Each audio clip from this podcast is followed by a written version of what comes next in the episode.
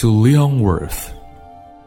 I ask the indulgence of the children who may read this book for dedicating it to a grown up. I have a serious reason. He is the best friend I have in the world. I have another reason. This grown up understands everything, even books about children. I have a third reason. He lives in France where he is hungry and cold. He needs cheering up. If all these reasons are not enough, I will dedicate the book to the child from whom this grown up grew. All grown ups were once children, although few of them remember it.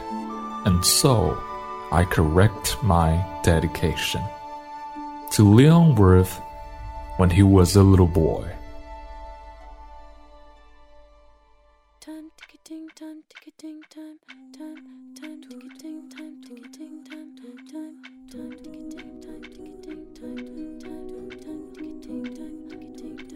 Once, when I was six years old, I saw a magnificent picture in a book called True Stories from Nature about the primeval forest. It was a picture of a boa constrictor in the act of swallowing an animal. I pondered deeply then over the adventure of the jungle. And after some work with a colored pencil, I succeeded in making my first drawing. I showed my masterpiece to the grown ups and asked them whether the drawing frightened them, but they answered, Frightened? Why should anyone be frightened by a hat? My drawing was not a picture of a hat. It was a picture of a boa constrictor digesting an elephant. But since the grown ups were not able to understand it, I made another drawing. I drew the inside of the boa constrictor so that the grown ups could see it clearly. Grown ups never understand anything by themselves, and it is tiresome for children to be always and forever explaining things to them. So, I lived my life alone, without anyone that I could really talk to, until I had an accident with my plane in the desert of Sahara six years ago. Something was broken in my engine. The first night, then, I went to sleep on the sand a thousand miles from any human habitation. I was more isolated than a shipwrecked sailor on a raft in the middle of the ocean, thus, you can imagine my amazement at sunrise when I was awakened by an odd little voice.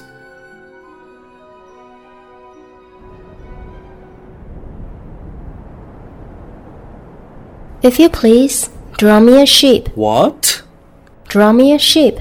But what are you doing here? If you please, draw me a sheep. But I had never drawn sheep, so I drew for him one of the two pictures I had drawn so often.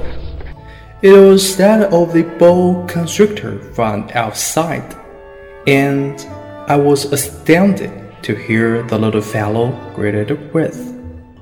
No, no, no. I do not want an elephant inside a boa constrictor.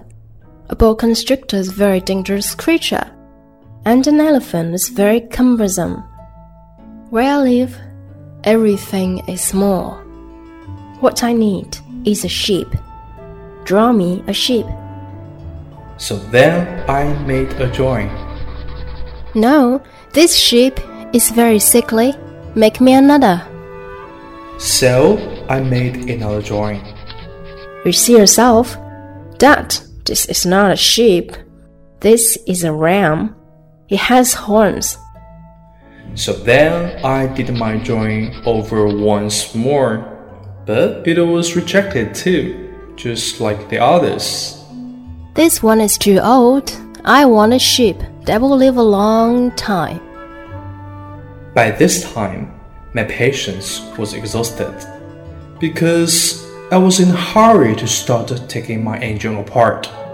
So I tossed off this drawing and I threw out explanation with it. This is only his box. The sheep you asked for is inside.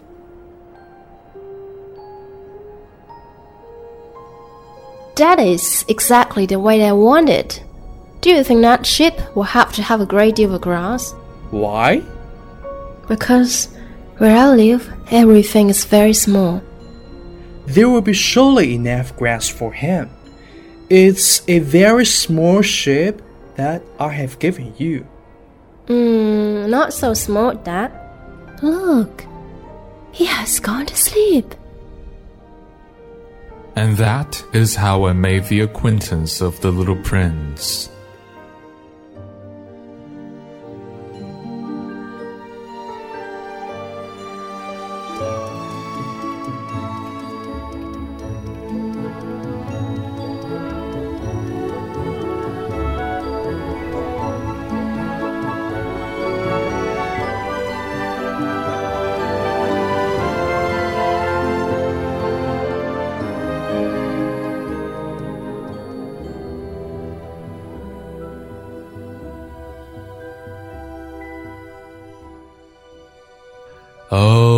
Prince, bit by bit I came to understand the secrets of your sad little life. For a long time you have found your only entertainment in the quiet pleasure of looking at the sunset. I learned a new detail on the morning of the fourth day when you said to me, I'm very fond of sunsets. One day, I saw the sunset 44 times. You know, one loves the sunset when one's so sad. Were you so sad then? On the day of the 44 sunsets? But the little prince made no reply.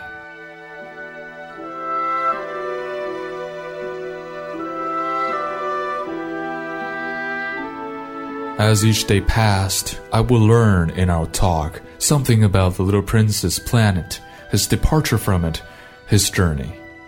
The information would come very slowly as it might chance to fall from his thoughts. I soon learned to know of a flower on his planet. On the little prince's planet, the flowers had always been very simple. They had only one rain of petals. They took up no room at all. They were a trouble to nobody. One morning, they would appear in the grass, and by night, they would have faded peacefully away. But one day, from a seed blown from no one knew where, a new flower had come up, and the little prince had watched very closely over the small sprout, which was not like any other small sprouts on his planet. It might, you see, have been a new kind of baobab. The shrub soon stopped growing and began to get ready to produce a flower. The little prince, who was present at the first appearance of a huge bud, felt at once that some sort of miraculous apparition must emerge from it. But the flower was not satisfied to complete the preparations for her beauty in the shelter of a green chamber. She chose her colors with the greatest care. She adjusted her petals one by one she did not wish to go out into the world all rumbled like the field poppies. It was only in the full radiance of her beauty that she wished to appear. Oh, yes, she was a coquettish creature, and a mysterious adornment lasted for days and days. Then one morning, exactly at sunrise, she suddenly showed herself.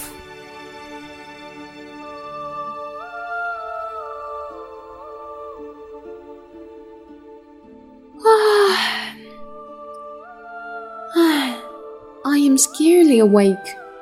I beg that you will excuse me. My petals are still all disarranged. Oh, how beautiful you are! Hmm. Am I not? And I was born at the same moment as the sun. I think it is time for breakfast. If you would have the kindness to think of my needs. And the little prince, completely abashed, went to look for a sprinkling can of fresh water, so he tended the flower. So too, she began very quickly to torment him with her vanity, which was, if the truth be known, a little difficult to deal with. One day, for instance, when she was speaking of her four thorns, she said to the little prince, Huh, let the tigers come with their claws. There are no tigers on my planet. And anyway, tigers do not eat weeds. I am not a weed. Please excuse me. I am not at all afraid of tigers. but I have a horror of drafts. I suppose you wouldn't have a screen for me. At night, I want you to put me under a glass globe. It is very cold where you live, in the place I came from. But she interrupted herself at that point. She had come in the foam of a seed. She could not have known anything of any other worlds. The screen? I was just going to look for it when you spoke to me.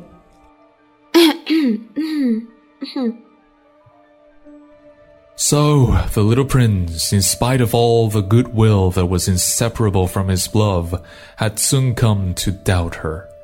He had taken seriously words which were without importance, and it made him very unhappy.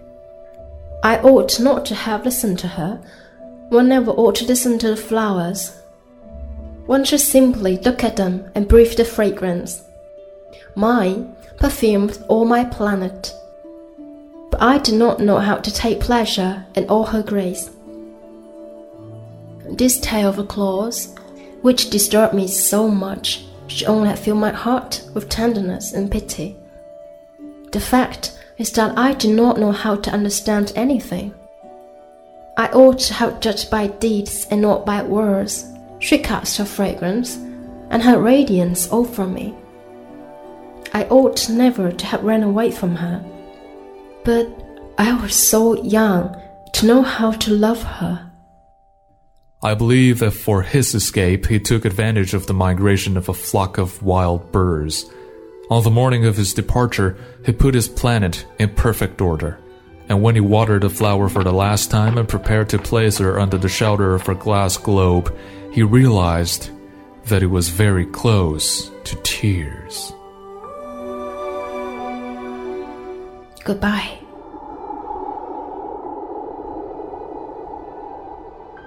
Goodbye. I have been silly.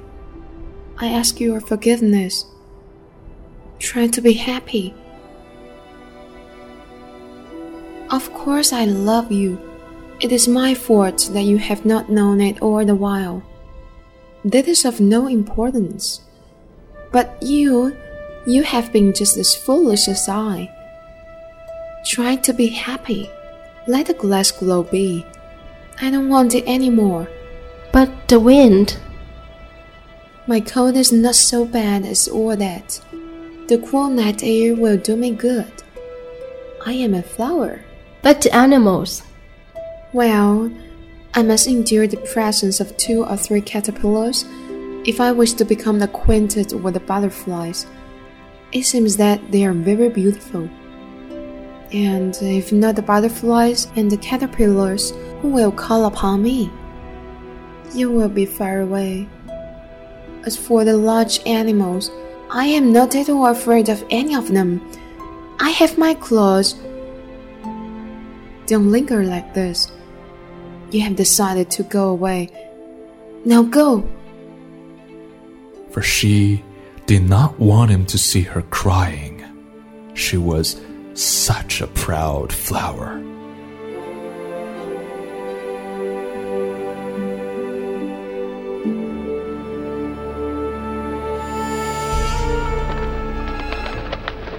After the little prince left his own planet, he found himself in the neighborhood of asteroids 325, 326, 327, 328, and 330. He began, therefore, by visiting them in order to add to his knowledge. Sir, I beg that you will excuse my asking you a question. I order you to ask me a question Sir, over what do you rule? over everything. I'm about to receive a visit from an admirer. Do you really admire me very much? What does that mean? Admire? To admire mean that you regard me as the handsomest, the best dressed, the richest, and the most intelligent man on this planet. But you are the only man on your planet. What are you doing there? Uh, I am drinking Why are you drinking? so that I may forget. Forget what? Forget that I am ashamed. Ashamed of what? Ashamed of drinking. 2 and 2 make 5, 5 and 7 make 12, 12 and 3 make 15. Good morning, 15 and 7 make 22, 22 and 6 make 28. I haven't done it again. 26 and 5 make 31. Who then? Then makes 501,622,731. 500 million what? Huh? 501 million, I can stop. I have so much to do. I'm concerned with matters of consequence. I don't amuse myself with that dash. 2 and 5 make 7. Good morning. Why have you just put down your lamp? Those are the orders. Good morning. What are the orders? The orders are that I put out my lamp. Good evening. But why have you just lighted again? These are the orders. Your planet is very beautiful. Has it any oceans? I couldn't tell you. Um, has it any mountains I couldn't tell you. and towns and rivers and deserts? I couldn't tell you that either. Why, you are a geographer. So then, the seventh planet was the Earth. After walking for a long time through sand and rocks and snow, the little prince at last came upon a road, and all roads lead to the abodes of men. He was standing before a garden, all aboom with roses. Good morning. Good morning. Who are you?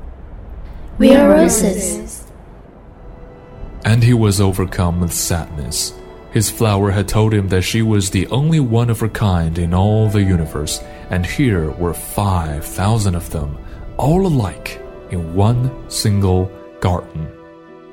Should we be very much annoyed if she should see that?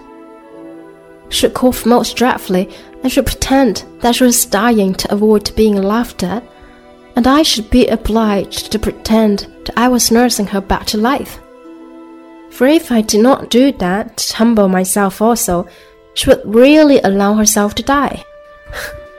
I thought I was rich, with a flower that was unique in all the world.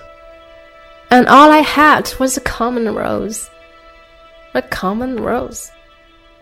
And three volcanoes that come up to my knees.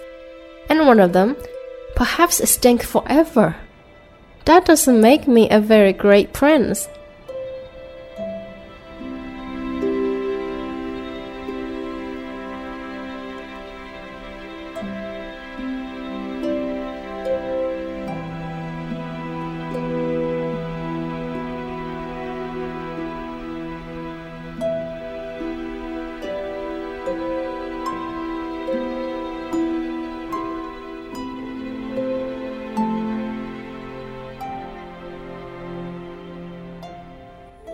Good morning. Good morning. I am right here, under the apple tree. Who are you? I am a fox. You are very pretty to look at. Come and play with me. I'm so unhappy. I cannot play with you. I am not tamed. What does that mean? Tame. It is an act to often neglect. It means to establish ties. To establish ties? Just that.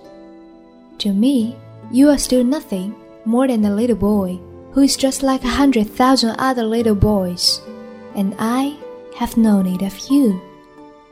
And you, on your part, have no need of me. To you, I am nothing more than a fox like a hundred thousand other foxes. But if you take me, then we should need each other. To me, you will be unique in all the world. To you, I shall be unique in all the world. I'm beginning to understand. There is a flower. I think that she has tamed me. My love is very monotonous. I hunt chickens, men hunt me. All the chickens are just alike, and all the men are just alike. And in consequence, I'm a little bored. But if you take me, it will be as if the sun came in to shine on my life. I shall know the sound of step that will be different from the others. Other steps send me hurrying back under beneath the ground. Yours will call me, like music, out of my burrow. And then look. You see the grain fields down yonder? I do not eat bread. Wheat is of no use to me. The wheat fields have nothing to say to me, and that is sad. But you have hair that is the color of gold. Think how wonderful that will be when you have tamed me. The grain, which is also golden, will bring me back the thought of you, and I shall love to listen the wind of the wheat. Please, tame me. I want to very much, but I have not much time. I have friends to discover and a great many things to understand. One only understands the things that one tames. Men have no more time to understand anything. They buy things already made at the shops. But there's no shops anywhere where one can buy friendship. And so men have no friends anymore. If you want a friend, tame me. So the little prince tamed the fox, and when the hour of his departure drew near, Um, I shall cry. It is your own fault. I never wish you any sort of harm, but you wanted me to tame you. Yes, that is so. But now you're going to cry. Yeah, that is so. Then it has done you no good at all. It has done me good because of the color of the wheat fields. Go and look again at roses. You will understand now that yours is unique in all the world.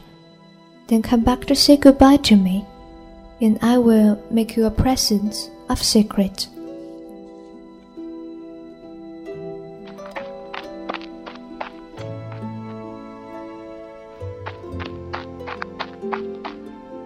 You are not at all like my rose. As yet you're nothing. No one has tamed you, and you have tamed no one. You are like my fox when I first knew him. He was only a fox like hundred thousand other foxes. But I have made him my friend, and now he's unique in all the world. You are beautiful, but you're empty. My rose is more important than all hundreds of other roses because it is she that I have watered, because it is she that I have put under the glass globe, because it is she that I have sheltered behind the screen, because it is for her that I have killed the caterpillars, because it is she that I have listened to when she grumbled or boasted, or even sometimes when she said nothing, because she's my rose.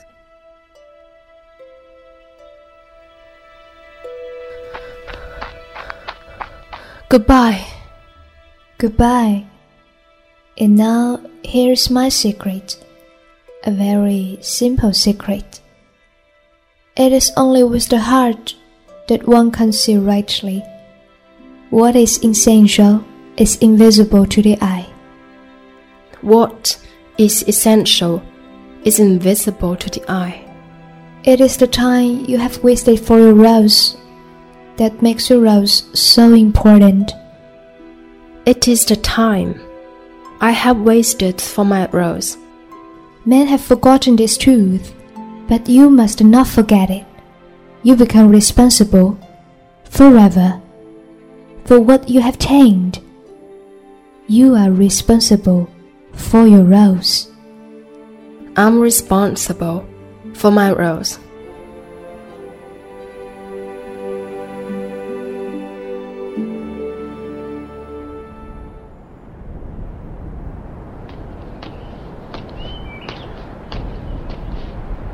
You have plans that I do not know about. Uh, you know, my descent to the earth. Tomorrow will be its anniversary. I come down very near here. And once again, without understanding why, I had a queer sense of sorrow. I remembered the fox. One runs the risk of weeping a little if one lets himself to be tamed. That night, I did not see him set out on his way. He got away from me without making a sound. When I succeeded in catching up with him, he was walking along with a quick and resolute step.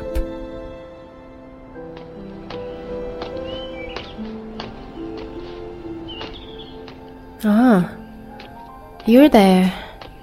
It was wrong of you to come. You will suffer. I shall look as if I was dead, and that will not be true. You understand? It is too far. I cannot carry this body with me. It's too heavy. It will be like an old abandoned shell. There's nothing sad about old shells. You know, it will be very nice, I too, to look at the stars. All the stars will be wells with rusty pulley. All the stars will pour out fresh water for me to drink. That will be so amusing. You'll have 500 million little bells, and I shall have 500 million springs of fresh water.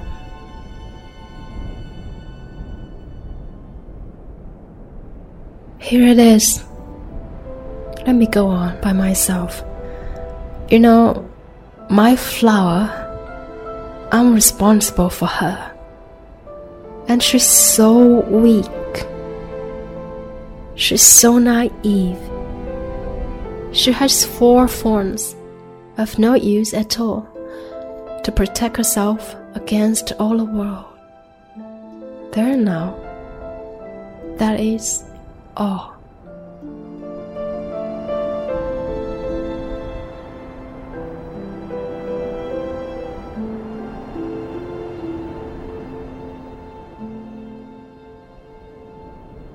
I too sat down because I was not able to stand up any longer.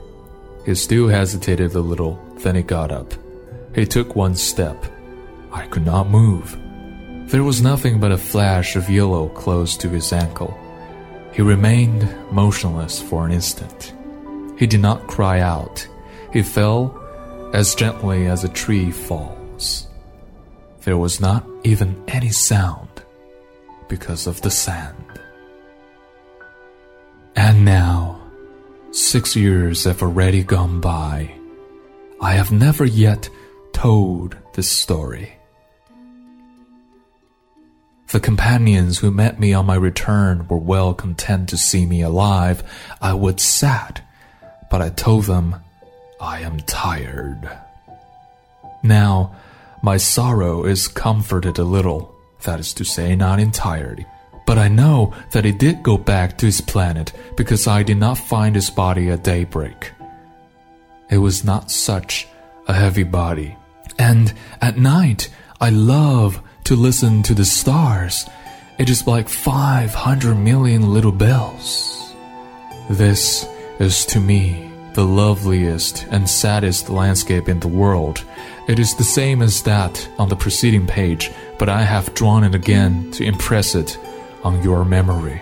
It is here that the little prince appeared on earth and disappeared. Look at it carefully so that you will be sure to recognize it in case you travel someday to the African desert. And if you should come upon the spot, please do not hurry on. Wait for a minute, exactly under the star. Then, if a little man appears who laughs, who has golden hair, and who refuses to answer questions, you will know who he is. If this should happen, please comfort me. Set me word that he has come back.